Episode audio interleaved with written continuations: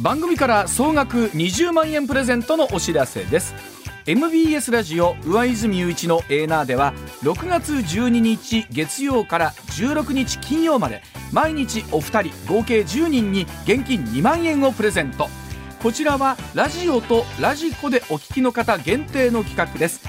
詳しくは6月12日月曜から16日金曜まで。ラジオかラジコで MBS ラジオ上泉雄一のエーナーをチェックしてください。朝6時スタートです。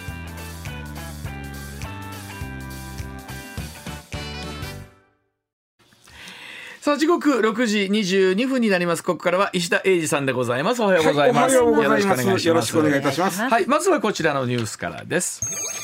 女性役員プライム企業は2030年に30%が目標へさあ政府は5日男女共同参画会議を首相官邸で開きまして女性活躍男女共同参画の、えー、重点方針2023女性版骨太の方針の原案を示しました。東証プライム市場に上場する全企業を対象に女性役員の比率30年までに30%以上とする目標設定の柱となります、まあ、いわゆる遅れがちと言われている女性登用の機運向上につなげる狙いがあるということなんですが、この辺り深掘りはいはい。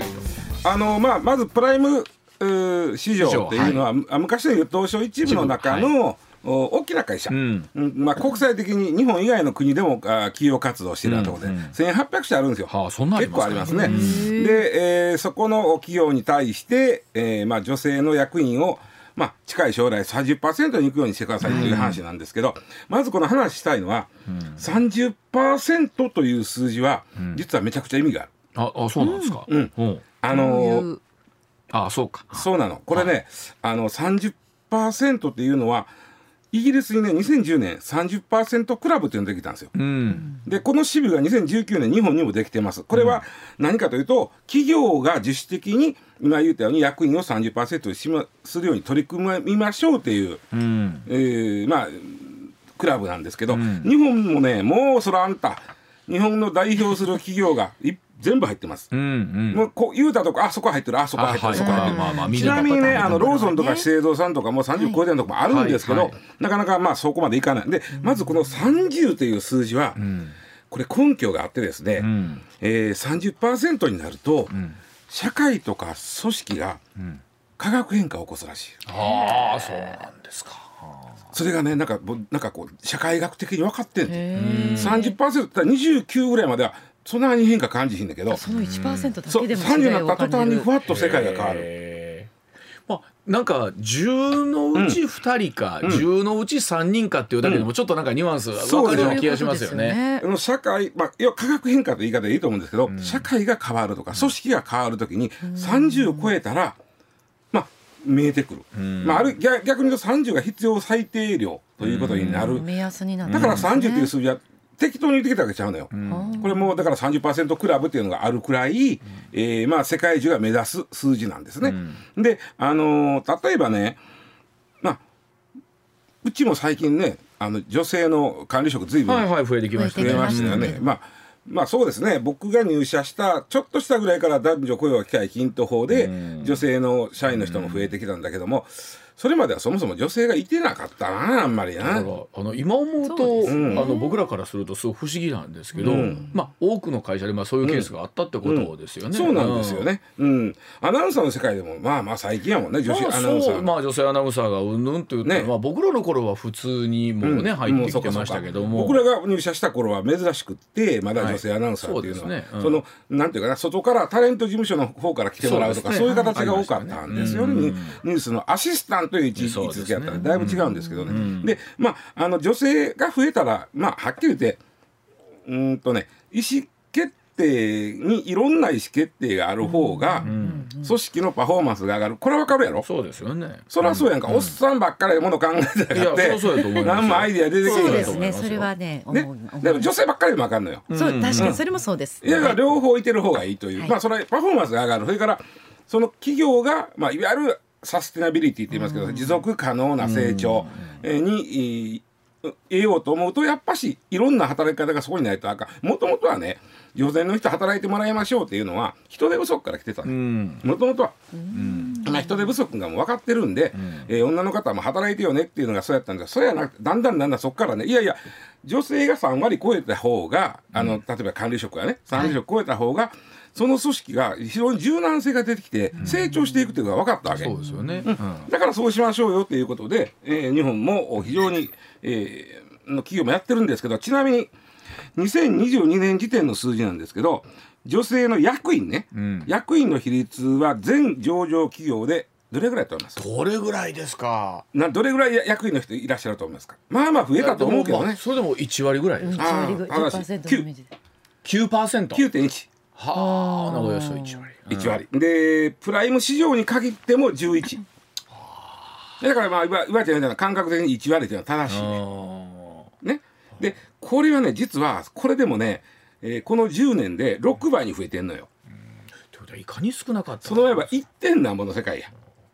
それこそ10人役員いてはって、うん、それこそお一人やったとしたら、うん、ねマスカは逆の立場で、はい、10人役員いる中で私一人女性ってね。なんか女性の意見も聞いてもらえそうで、うん結局抹消されてそうな気もするよね。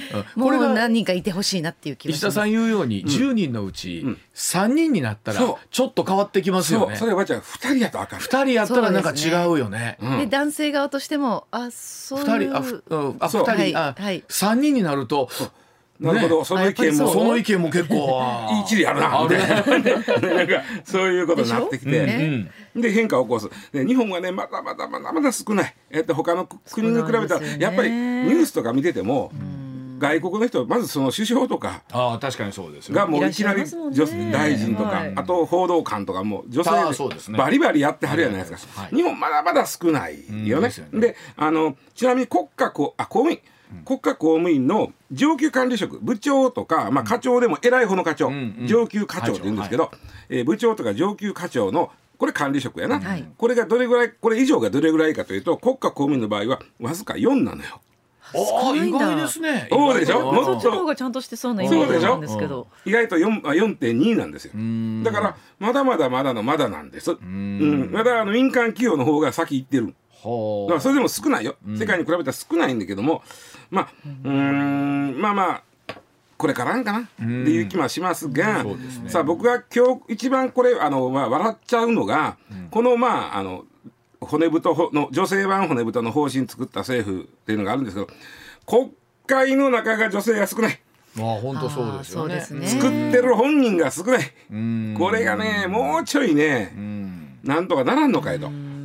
これはどうなんでしょうこの候補者自体はもちろん、うん。ね、い。らっしゃったとして。いやいやこれがね、もちろんねこまあ、いろんな考え方の、国会議員の数を女性3割にしましょうという考え方もある、これはどうしたらか言ったら例えば参議院なんかの名簿比例名簿の名簿に女性どんどん入れていくから、自然そうなるよね。うん。ただ衆議院の場合はね小選挙区の比例復活が多いんでなかなか女性が増えん。っていうのがあって、まあまあでもまあ当選者議員の数3割となるとなかなかこれはまあまたそのねおっちゃんら古いおっちゃんらもわしらはどうなんねんみたいな話になるやん。わしらはどうなんねんって。まあ言うたら党内のいろんなねそうそうそうバランスの中の話だったりたぬきいてますからね。たぬきおるからそんなもんでわしらどうなんねんっていう人おるからそれじゃあかんということでうん立候補者の35%を女性にしましょうよというのが一応政党各党に言われてること、うんはい、これがいかん、うん。うん、35も全然いかへんで、えー、ちなみにですねまずじゃあ先生方からいきましょうか、先生方からいくと女性議員の比率はね15.5%です。ああそれも15%。多いか少ないか、うん、昔なんかどうしてもあのそれこそ社会党の山が動いた時のあの土井孝子さ。んあのなんかこうあのおばちゃんといっぱい議員になった時あったイメージ。あの時のイメージがあるからマドンナ旋風どこがマドンナやでみんな突っ込みながらね、はい、でもなんかこう力力強いで、おば様方がガンガンもう、まあ、あの時がいいまああのマドンナやでマドンナまあ草からとあかんないでマドンナやるって言うけど、はい、ほいであれがあったからもっと多そうやと思うけど案外15.5で少なくって、うん、ただねこれ衆参で分けると参議院はやっぱ多いのよ。うん。これ、参議院はねあのー、なんていうかな職域代表みたいな、はいそうですね。要素ありますもんね、うん、例えば看護師さんの団体からは必ず一人出る議員が、でこれ別に男性でもいいんだけども、まあ、まあまあ長い歴史的にそこは女性になることが多いとか、職域代表の場合女性がなりやすいですよね、だから参議院はね26ほどあるの、女性比率が、はい、衆議院がね9.9なの。はあ、もう一こっちは1割、あ、いかない、1割ぐらいか、1割いかな。いか。ちなみに、さっき言った、まあ、衆参合わせると15.5ですね、女性比率、うん、議員の比率ね。で、これは世界平均は26.5なんで、ダントツに低くって、まだまだですね。すごい、調べたんですよ。193カ国中、日本は150位でした。もちろん G7 ではダントツの低さ。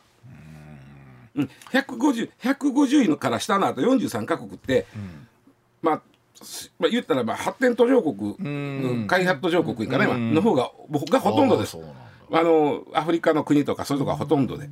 これはあの何なんでしょうかね原因とするとねまあおいうように、まあ、立候補者云々というのも立候補者でいうと35%以上にしようとしてるんだけども、去年一昨年か一昨年の衆議院選でも立候補者の割合がね女性は17.7やからまだまだやっぱり35の半分や。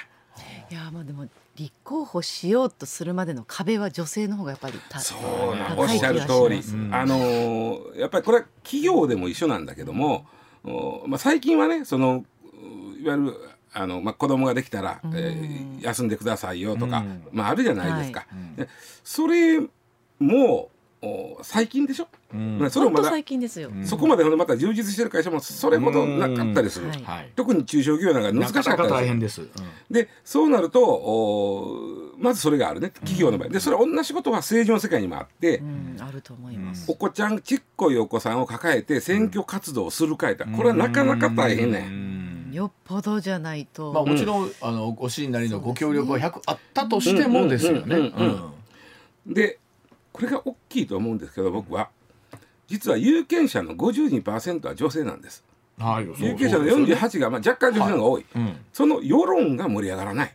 もっと女の人を増やさなあかんやないかというだって女性側の方が多いんだからその気になったら女性議員でもっと増えるはずなんだけどいやいいんでねと。あん。まり興味ないなその辺っていうのが多くて盛り上がらへんっていうのがあるんですね。うん。あとね面白いのはねえっと一昨年の選挙の後に NHK がね世論調査したんですよ。うん。その時に、えー、一昨年の衆議院なんで、えー、9.7%が当選者の9.7%が女性やったんです、うん、今全体が9.9なんで、まあ、大体そんなもんやな、はい、衆議院はどうしても少ない、はい、ただねあくまでちょっとこれ話それるけど世界各国で見ると、うん、日本は任意制衆参の任意制ですけど、ねはい、一員制っていうところが結構あるんですよ。はい、で一員制の場合ははっきり言ってそれは衆議院か参議院か衆議院しかないわけで、はい、で世界的には衆議院の数字で比較することもあるわけ、そうなると日本の場合9.9なんでね。低いなんでもないわけよ、はい、だ半分超えてるとこあんねんから、ででその前回の衆議院選挙9.7やったのね、うん、女性の当選した人の数が、うん、でこれをどう思うかということを世論調査したの NHK が、うんうん、その時にあのー、いや別に男女の割合は問題じゃないでしょうって答えた人が46%いた。へえ、うん、でね、あのー、割合で言うとそのいや別に男女の割合が問題じゃないじゃないですかって言うた人は女性の方が多かった。ほもっと言うと40代以下の若い人が多かった。それは何でしょう？もう諦めに諦めに近い逆に僕そこはね、うん、ちょっと分かんないんだけど若い人、うん、若い女性ほどそんな比率は別に問題じゃないじゃないですかというへえでもそこ盛り上がってくれるとなかなか盛り上がらへんそうですね。そこからかもしれない、ね、そうでしょ、うん、なんかちょっと諦めも入ってんのか諦めが入ってんのか。僕はでもねあの女性議員ってねあの増やすべきだと思うのは、うん、汚職少ない。いや そう、ね、ほんまにほんまに悪いことする人は少ない。せえへんとは言わんけど、あのどどっちが先かやと思うんですけど、多分増えていくとね、はい、必然的にこうなんか雪だるま式にっていう表現も違うんですけど、どんどん増えていくじゃないですか、増えていく。でも、最初のきっかけがないことには増えようもないというか、だからどうでしょう。も元無理からでも今あのプライム企業がやってるようにどっかの数値目標はいるんでしょうね。だから、うん、今もだから立候補35にしようという数値目標はずっと前からあるんだけどもこれとってクリアなれへんのとやっぱりねこれやっぱり僕ね選挙制度の問題だと思うんですよ、うん、参議院が26%女性がいてるっていうのはやっぱし名簿でた、うん、上に持ってきたらそのまま通るっていうのがありやすい、ね、ところが衆議院の場合はほぼほぼ比例復活やから、衆議院のねまず立候補者がおっさんばっかりなわけや、うんうんうん基本的に、で比例復活もおっさんや、になりますよね。な、そうですね。これ例えば、えー、プライム企業2030年30%ってあるじゃないですか。これってえっとここをクリアできないと上場できませんよぐらいまでまで強いもんではない感じ。全然そうじゃないですね。あくまでもただね企業が分かってて最近分かってて30%クラブに日本の名だたる企業はみんな入ってると言いましたよね。うん、ということは30%があの役員が30%超えたら何かしら化学変反応を起こして。うんこの企業にとっていいことが起こるっていうのはなんとなくみんな分かってるわけ。そうね、うん、であと例えばそういったところになった時にあれ？お宅まだ1割ですの女性役員の方、ね。うん、とかなった時に、うん、なんかやっぱり開けてないっていう感じが。ねねなんかそんなこと言うとなおおおっちゃんら、まあ、自分も俺もおっちゃんやけど、まあ、そんな無理くり昇進させてどうすんねんって思うけど、いやいやわざとしたしてへんやろって思うねん、むしろね。今の方が。うん。どうですか、え松川取締役？毎日放送だけでなくでも本当に その女性が、うん、あのそういうね、役になりたいとかいう野望をまずも、うん、も持ってないっていうのか、そうですね、さっきも言いましたけど若干諦めてるというかまだ自分がその結婚して出産してどういう人生になるかがわからないっていうのがあるのでもうこれ少子化にもつながると思うんですけれども本当にそこの部分を支えてくれる何かがない。それこそもう言ってしまえば旦那さんとかの存在ですよ、うん、旦那さんが本当に家事をちゃんと協力してくれるとか、でそれがねこれ鶏と卵の話なんですけど。これが例えば政治家が3割超えたら女性が、その制度もちゃんと変わっていくような気もする。そうです。ね。本当ですね、うん、鶏と卵なんだこれな、で参議院ってさやっぱりイメージ女性頑張ってる感あるやろ。ありますね。けどまだあと5%足らんねん。あと5%増えたら価格が変わるでしょうね。だいぶ変わるでしょうね。それから参議院見てると、ただまあ衆議院の人らはちょっと参議院を見下してるとこあるからな。はっきり言ってもらうと。まあまあまあ代議士になってなんぼみたいな国会議員はみたいなとこありますもんね。もう一つは気になるのはやっぱり男性議員が女性議員にセクハラするって何をやっとんねんってことがまだあるやろ。今でもありますよねちょこちょこね、何やっとんねんけどあとね男性有権者がね、女性候補者にセクハラするってもすごいのよ、えっとね、えっとどこやったかな。南日本新聞なんで、うえ鹿児島か、か、まあ、あの辺ですね。九州の南の新聞がやった、えっと、女性議員のセクハラ会いましたかというと、うん、えー、あ鹿児島県内の女性議員にやったら、はい、えー、選挙活動中に74人中31人がセクハラに遭ってる。はあそんなに、うん、はらやっぱこの辺絡むなこれもうこんなもんとんでもない話でな。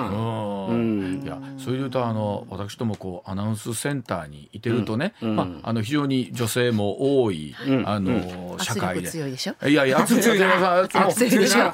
あのあまりピンとこ来ないという。逆にうちの部署がちょっと特別な気もしますね。男性アナウンサー20人、女性アナウンサー16人。ああすごいすごい。なんで、はい、もうほぼ半々。そうです、ね。シニアスタッフの皆さんも入れてですから。そうなってくるとねもう別にあまり男性女性と考え方すら、こうピンとこないという,、いうかね。なうんなんか、ええ、そうやな、はい、もうだって管理職やってるしな。もう全然もう女性の人も、な。んかあのなんか僕僕らの方が普通にね、あのなんか どうしたんですか大泉さん。なんか戸惑うような感じのところやったりそれでいいんです。はい。うん、あの本来あるべき形なんだろうなと。まあ今日この話は三十パーっていうのは化学反応を起こす数字だというのをちょっと覚えておいてもらいたいなと思います。はい。では六時四十分続いての話です。高値で取引されるそうでございます。し新しい鉱物北海道石の無断採取が相次いでいるようでございます。えー、十勝管内の鹿追町などで発見命名された紫外線で蛍光を発します北海道石というものがあるんですね。これを許可なく採取をしようとしたりする、えー、したり光る石を北海道石と称してインターネット上で販売したりするケースが相次いでいるということで土地の所有者に無断で採取すると国有林内や国立公園内の場合違法となりまして刑罰を受ける恐れがあります。まあ、石のえこれ童貞というんですか？そうそう童貞ですね。童貞というものには難しいね、あのー専門家の分析が必要で、町などは違法採取の可能性もあります。光っても北海道石とは限らないとして購入しないように呼びかけているということこれねちょっとね北海道ではへ今年入ってこのニュースねかなり盛り上がったの。というのは北海道で発見された新たなる鉱物。うん。で、えー国際的にちゃんと標本として登録されましたというのが今年の1月なのね。うん。で北海道石と書いて北海道石とこれ読むんですけども、これが今年1月に国際鉱物学会いや学学連合か、えーはい。国際鉱物学連合かうん。にえー認められまして、はい。これは新しいやと。はい。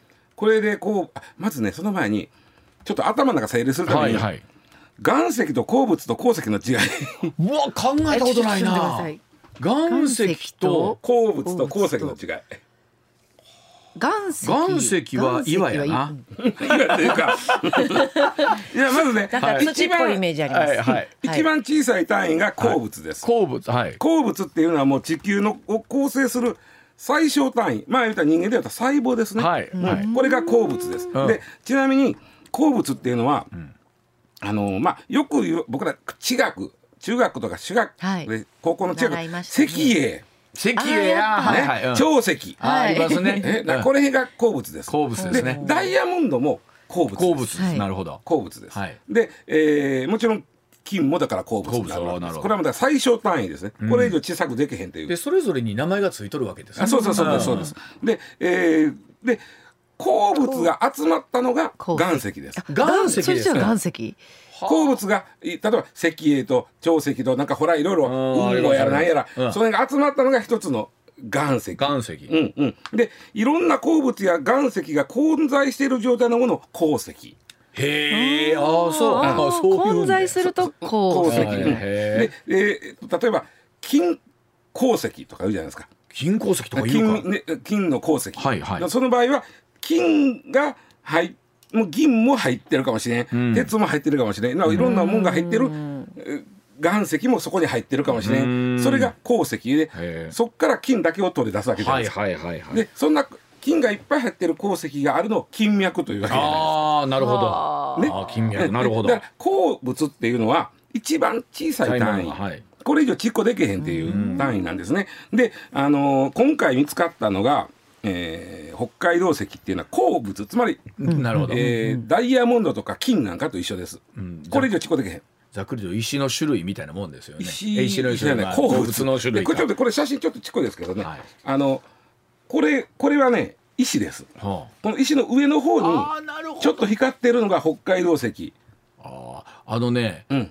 豚の角煮ですね。豚の角煮。豚の角煮豚の角煮のあの油一番上の油の部分。そうそうそう。ミルフィーユの部分はこれこれたまたまなんですけどこれオパールなんですよこいつは。ああじゃあそそうかそうかいろんなものがえー一緒になっとるわけですね。石ねが岩石やから、うん。その上の方にペタッとへばりついとるのが北海道石というやつで、実は北海道の人は昔からこれ紫外線あったら光るで言うとったんですよ。ああそう。光るでこれ言うて。はで紫外線当てるとこういうふうにあの発光するけど、普段はあのもうちょっとなんかこう白っぽい。あでそんな話題になってなかったんですか？北海道は大盛り上がり。昔から？昔から？あいやいやいやこの1最近。月に登録されたから。あそれまでは登録されてなかそれまではったんですみんなようあるじゃないですか、んうん。あのお大発見やいんだけど、まああの地域の人は俺昔からあるでこれみたいな。そうそうそうねこれがこの北海道石やったんですね。であのー。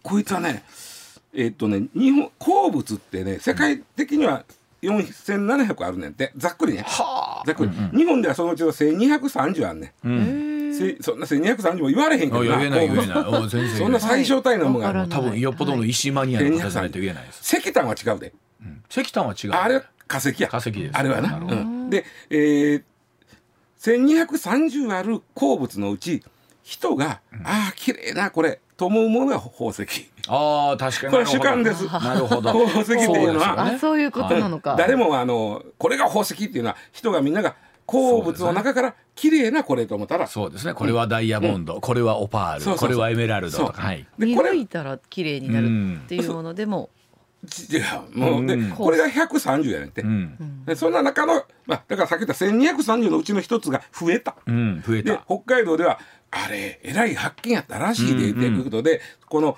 鹿追町と、うん、えー、もう一つね愛別町というところがあるんですよ。うん、でここではもうなんかこう展示したりしてこう人が見に来たりして。これやとか言って。でも昔の人は不思議やったでしょうね。そうやねあの紫外線当てたら光ったりすると。そうそうそうそうそう、ね、うん。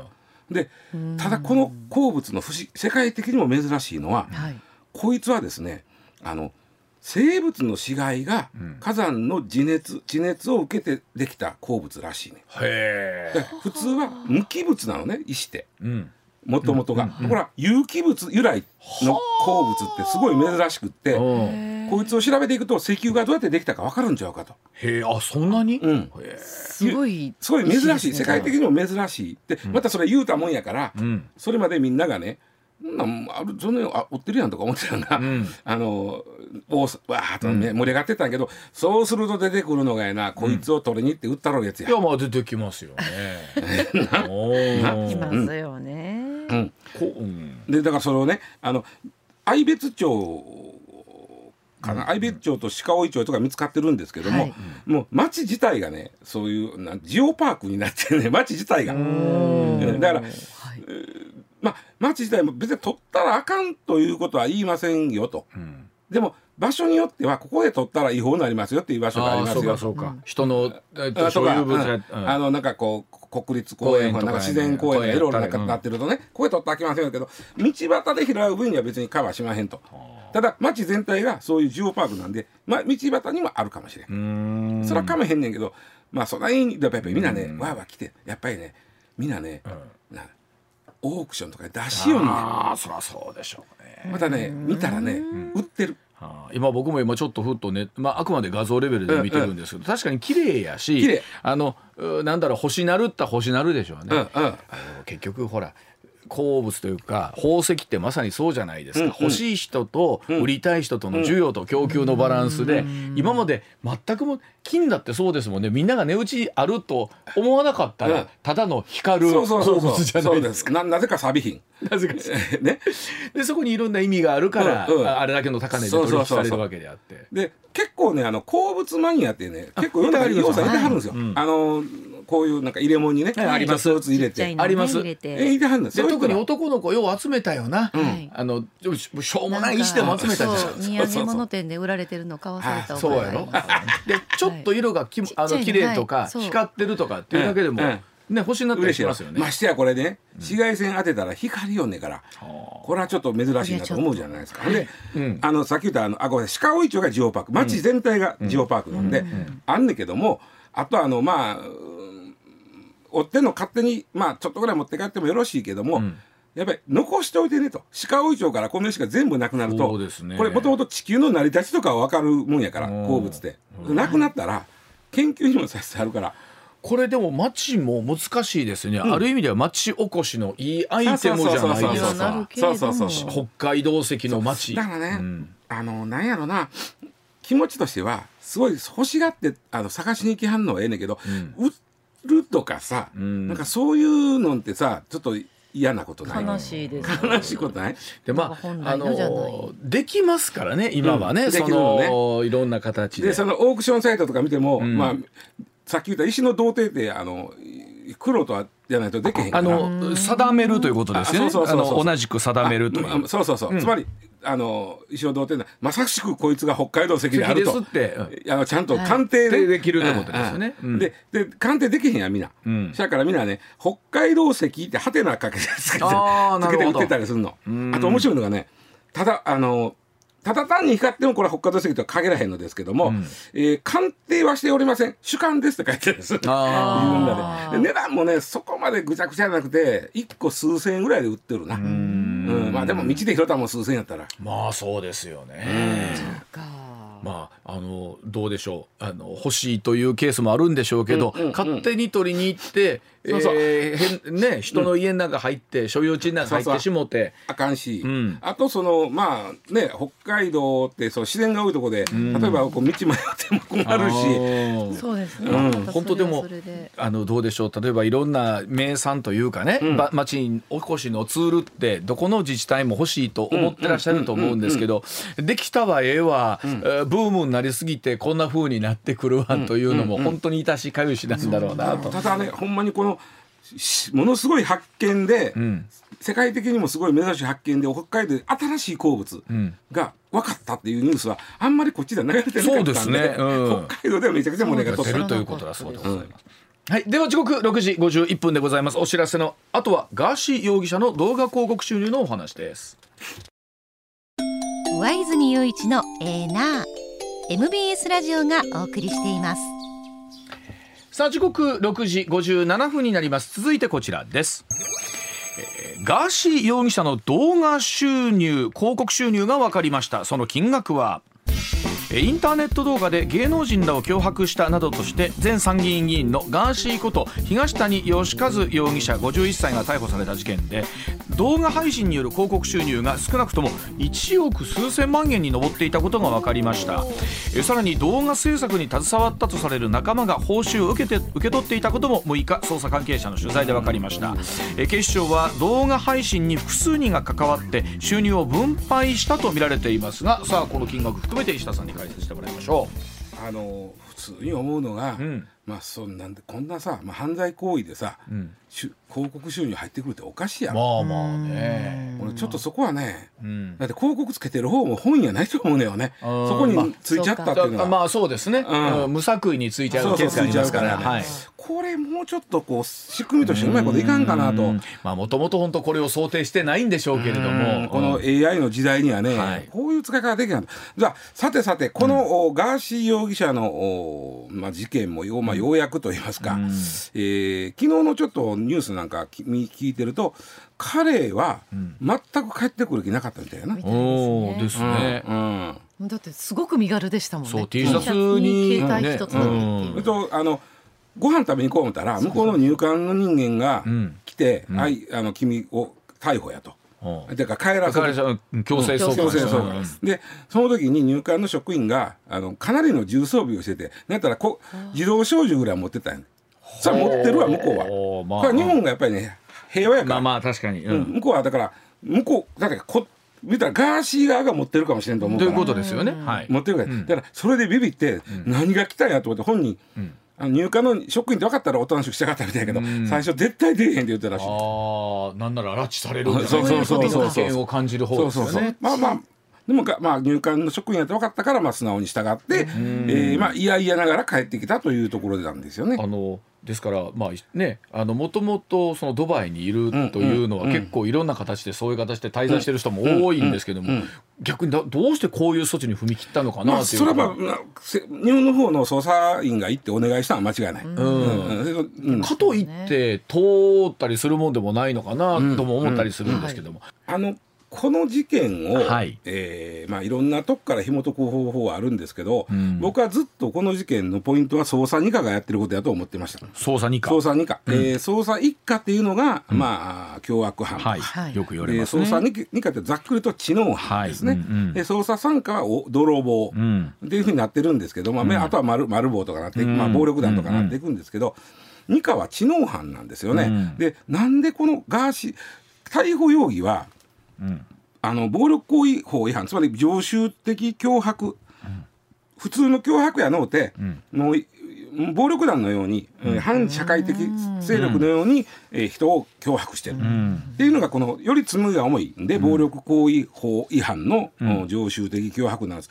これ丸っぽ一家の島なんですね。ああそうなんですね、えー、本当は、あとはあのここいつに言われたせいで商売やめにならんかった。と言うてる人がいてはりましたね、うん、ジュエリーショップの方、はい。うん、でこの商売やめなあかんかったという意味では業務妨害になりますし、うん、脅迫になるわけですね、うん、この辺も全部一家の島なんですよ。ああそうなんですね。でなんで二がやってんねんって言った時に、え先に答え言っちゃいますと、はい、最初にこのジュエリーショップの人から話が始まってるんです、うん、ジュエリーショップの方がこんな偉い目に遭ってると。で私も仕事辞めんならんなってしまったんです、うん、このこの男がなんかわけのわからん脅迫動画を送っ、公開するから、それを相談したのが警察元警察関係者の人が、相談を受けた人が「あ分かった分かった。じゃあ私ちょっと知り合いがおるんで、うん、相談行きましょう」って、うん、まさかここんな話が大きくなるというふうにその時点では思ってへん。あなるほど、うん、な、その時点で行ったのが警視庁捜査二課の調素室。ちょっと聞き慣れへんですけど調素室。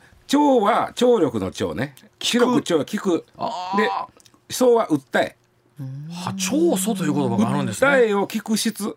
これね捜査二課にあるんですよ。捜査二課にある調訴室これね、警視庁にしかないんちゃうかな。大阪府警聞いたことないから。あそうですうん、まあまあ警視庁でかいんでね、んまあ調査室まあまあ言ったらあのはあの総合相談センター、その前にねあのつくつくんですけど、警視庁総合相談センター捜査二課調査室。これがまあ、はい本来の名前、まあ、これなかなか知ってる人じゃないといかないですよそうこれは分からんでしょ。で調査室のうん。偉いさんやからえっと警視以上の人のとこに知ってる人が連れて行ってあげた、この人こんな困ってるらしいんですわ、だから分かりました。じゃあ話聞いておきますよと。でちょっとなんとかこう話聞いといたってって言って話その時点ではこんな大事になると思ってない、でどんどんどんどん話が膨らんでいく本人国会議員になる夜、で国会議員になるから不逮捕特権もあってややこしいぞこれと、なった時にもうこれ捜査一課に渡すわけにいかんっていうかこれはもう捜査二課が受けたんやから、捜査二課がやろうやと。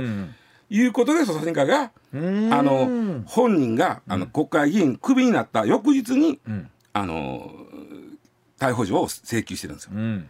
捜査二課が。その時に捜査二課としては珍しい、えーあの脅迫とかそういうそういうことなんですね、うん。やってたというのが、まあでただね、あの探知は捜査二課なんですけど一課に渡さへんだっていうのは、まあ、だ若干縄張らしきあるかもしれませんけど、これ二課向きの事件になってきてるんですよね。実はさっきのニュースであったけどもお金の流れ。はい。あでお金の流れを追うのは二課得意なんですよ。あっていうのは二課が一番専門としてるのが贈収賄横領。あーなるほど。まあ贈収賄です。特に贈収賄の場合お金の流れをん。追うっていうのがすごい大事になってくるじゃないですか。で今回お金の流れって話がニュースに出てきてるのはいかには二も二課っぽいんです。よ。なるほど、うん。た脅迫の方が勝つんではなくって、全体的なお金の流れをカチッと固めた上で、えーじゃあまあでも脅迫とか、そのそこのお金を取るために脅迫しよったんやからということでやるんですけど、よよ他にまで語っていく、うん。うん。で広げていくというね、でもう一つはこれネット使ってるんですよね彼、ん。ネット使ってその暴露映像まあをそうですね。流してる、うん。ネットっていうのもやっぱりこう知能犯なんで、二課は知能犯さっきで知能犯担当なんで、これそれも二課っぽいっちゃ二課っぽいんですよ。うん。うん、で、えー贈収賄でお金の追う事件に長けてる、で知能犯をネットとかの知能犯を結構よくう捜査するという意味では、実は携帯の解析が警察で一番長けてるのは2課なんですあああルフィは2課がやってるからね。ああそうなんですね、ああれもそうなんですね、ルフィは警視庁の2課がやっててああのこれもね、ま外国でやっとったから、はい。やっぱり携帯の解析とかネットの使ってたパソコンの解析からこう、捜査ずーっと深く入っていくわけ。これでも石田さんありました通り1億数千万円まあ動画配信で広告収入があったと、でそれをまあ作っていた仲間、ん。えー配信仲間この仲間もなる共犯になるかもしれない。可能性もあるんですか？つまり、えー脅すという脅して金を儲けるということを分かってやってたんなら当然共犯よな。あの一方で当然いやそんなことに使われてると知りませんでしたと。私はただただ動画を撮ってただけですと、ただお金の流れで言うと、このこの分け方はお前そんなお前ちょっと手っ取った分け方ちゃうやろってなるかもしれない。というのもこ今後そういう話になってくるわけなんですね。だから2回はこれ向いてる。ただルフィなんかの場合は、プラス人を殺してたからね。強盗の話もあるからなるほど。1課と2課が合同チームでやりますけど、あの知能犯的なところは一課あ2課がやって、えー暴粗暴犯的なところは1課がやるというふうに、あのだからチームなんですけど、ルフィ事件の場合は、今回の場合はそういう粗暴犯的なところはないじゃないですか,、だからそういう意味では2課が向いてるっちゃ向いてるんですね。考えたらえ参議院選があったのは去年の7月？そうです。もうそれ一年それで通ってちょうど1年ぐちらいになるね。ょうど1年でしょ。この1年の間ガーシー容疑者の何ですか取り巻く環境ってもう激変ですよね、そうそう。だからその1年前にまあ言うたら脅しとったわけやけど、はい。そのもっと前に、あのなんか韓韓流のスターか誰かに会わしたる言うて、はい。おさお金騙しとってその時は彼はギャンブル依存症になっとったんですよ。だからそれバカラで溶かしてしもて、でお金なくなったわ。あーどうもその詐欺とかで捕まりそうや言って、ドバイに逃げたわけ、100円だけ持って。そのそのあたりのお話っていうのはこうどうどうなっていきそうなんですか？そこはね今あのまあ足してもええけど、おとりあえずはそのこの2つでやれるんで、ねうんうん。今のところそちらがどうこうという話ではない、詐欺の方は単独でやってる可能性あるんでね。うんなるほど。うんうん。足してもええねんけども。はあ。まあでも本当ね、えーと、どうなっていくんですかね、まあ、でも1年で議員になって、で辞めさせられて、その逮捕状が翌日に出て、うん、で帰ってくることになるという、はい。うん、まあ、本来だったら、ね、なかなかそういう形でこう帰ってくるって強制送、えー、そうそうそう。ところはなかなかなかったりする状況なんでしょうけれどもね、ねだそうでございます。はい。上泉雄一のエーナー MBS ラジオがお送りしています。ツッコミニュースランキング。時事問題から芸能スポーツまで突っ込まずにはいられない注目ニュースを独自ランキングで紹介、うん、ランキングを紹介する前にまずは芸能スポーツですプロ野球のセパ交流戦オリックス対巨人でオリックスの山本由伸投手が8回4安打1失点の圧巻の投球で5勝目を挙げました、はいうん、また楽天対阪神では7番 DH で出場した阪神前川右京や右京外野手が7回の第3打席に待望のプロ初ヒットを放ちました、まあ、昨日タイガース敗れた中で唯一の巧妙というかね、はい、前川選手に初ヒットが出たということで、ね、まあ、でも本当に体つき見ててもねいいバッターになってくれるんだろうな。楽しみですよね。続いてサッカー J1 の首位ヴィッセル神戸とスペイン1部リーグ王者バルセロナとの親善試合が国立競技場で行われました、うん、神戸の首相で対談を表明している元スペイン代表イニエスタ選手は古巣相手に衰えぬ技を披露、うん。はい、神戸は0対2で敗れましたが4万7千人の観衆を沸かせました。とは言っても本当にイニエスタを生でずっとここ数年見られたっていうのはこれはこれですごい幸せなことだったんだ、これが幸せやったってことをこれまた実感したと思いますよ。よね、はい武将武田信玄を忍んで開かれる山梨県最大の祭り信長公祭りであ失礼しました。信玄公祭りで、はい信玄公役にモデルで女優の富永愛さんを起用することが決まりました、うん、今年で第50回となりますが女性の信玄公役は初となります。でも本当はあのねそれこそ岐阜信長祭り、はい、浜松家康祭りそしてねこの山梨の信玄公祭りと、はい、まあこういうイベントが動くようになってきたということでしょうねそうですね、はい。うんそれではニュースランキングまずは第5位、はい、厚生労働省が発表した4月の毎月勤労統計調査によりますと、1人当たりの賃金は物価変動を考慮した実質で前年同月比3.0%減りました。減少は13か月連続で物価の伸びに賃金上昇が追いつかない状態が続いています、まあ、ずっと言われておりますがこの状況続いていてこれが賃金にさらに反映されてくるにはもう少しかかってくるんでしょうけどもね、はい、この辺りの実感が変わってきますよね、うん、続いて第4位異次元の少子化対策として政府が民間と連携して子育て支援情報をアプリなどでタイムリーに提供する新しい取り組みをスタートさせることが分かりました、うん、政府は7日子ども政策 DX 推進チームを開き本格的な調整を始めます、まあ、こういった時代のものとかっていうのはどういうふうに使っていくかということなんですけどこう本当にこう使いやすい機能にどんなふうになっていくのかなっていうところですね。ね。はい、続いて第3位動画投稿サイトで芸能人らを脅したなどとして元参院議員のガーシー容疑者が逮捕された事件で動画制作に携わったとされる複数人の仲間が報酬を受け取っていたことが6日捜査関係者への取材で分かりました。はいこの辺りのニュースはこの後石田英二さんにお話を伺っていきたいと思います。続いて第2位はウクライナ南部ヘルソン州でドニエプル川のカホフカ水力発電所の巨大ダムが6日決壊し洪水が発生。住民の大規模避難が始まりました。ゼレンスキー大統領はダムを破壊したのはロシア軍だと非難しています。あの破壊された映像も見ましたけどかなり衝撃的な映像だったんですが、はい、先ほどニュースでもありました通り今のところザポリージャ原発の冷却に問題はないということだそうなんですけれども、まあ、もちろん浸水の被害を含めてですけれども、まあ、一方で本当反転攻勢というのはどうなっていくのかですね。はい、そして1位は。政府は昨日デジタル社会推進会議を開き2026年中に新型のマイナンバーカードを導入する方針を決めました。情報漏洩などを防ぐためセキュリティを高めるのが狙いです。新しいカードでは身分証明の機能を残しつつプライバシーに配慮し不要な情報を削除するなど記載対象を見直す方針です、まあ、今回の一件でもですね、まあ、もちろんねあの心配なさってる方も多いと思いますけれど、まあ、どういうふうにアップデートをしていくのか、まあ、便利なところっていうのもあるのもありますからね。番組から総額20万円プレゼントのお知らせです。MBS ラジオ上泉雄一のエーナーでは6月12日月曜から16日金曜まで毎日お二人合計10人に現金2万円をプレゼント。こちらはラジオとラジコでお聞きの方限定の企画です。詳しくは6月12日月曜から16日金曜までラジオかラジコで MBS ラジオ上泉雄一のエーナーをチェックしてください。朝6時スタートです。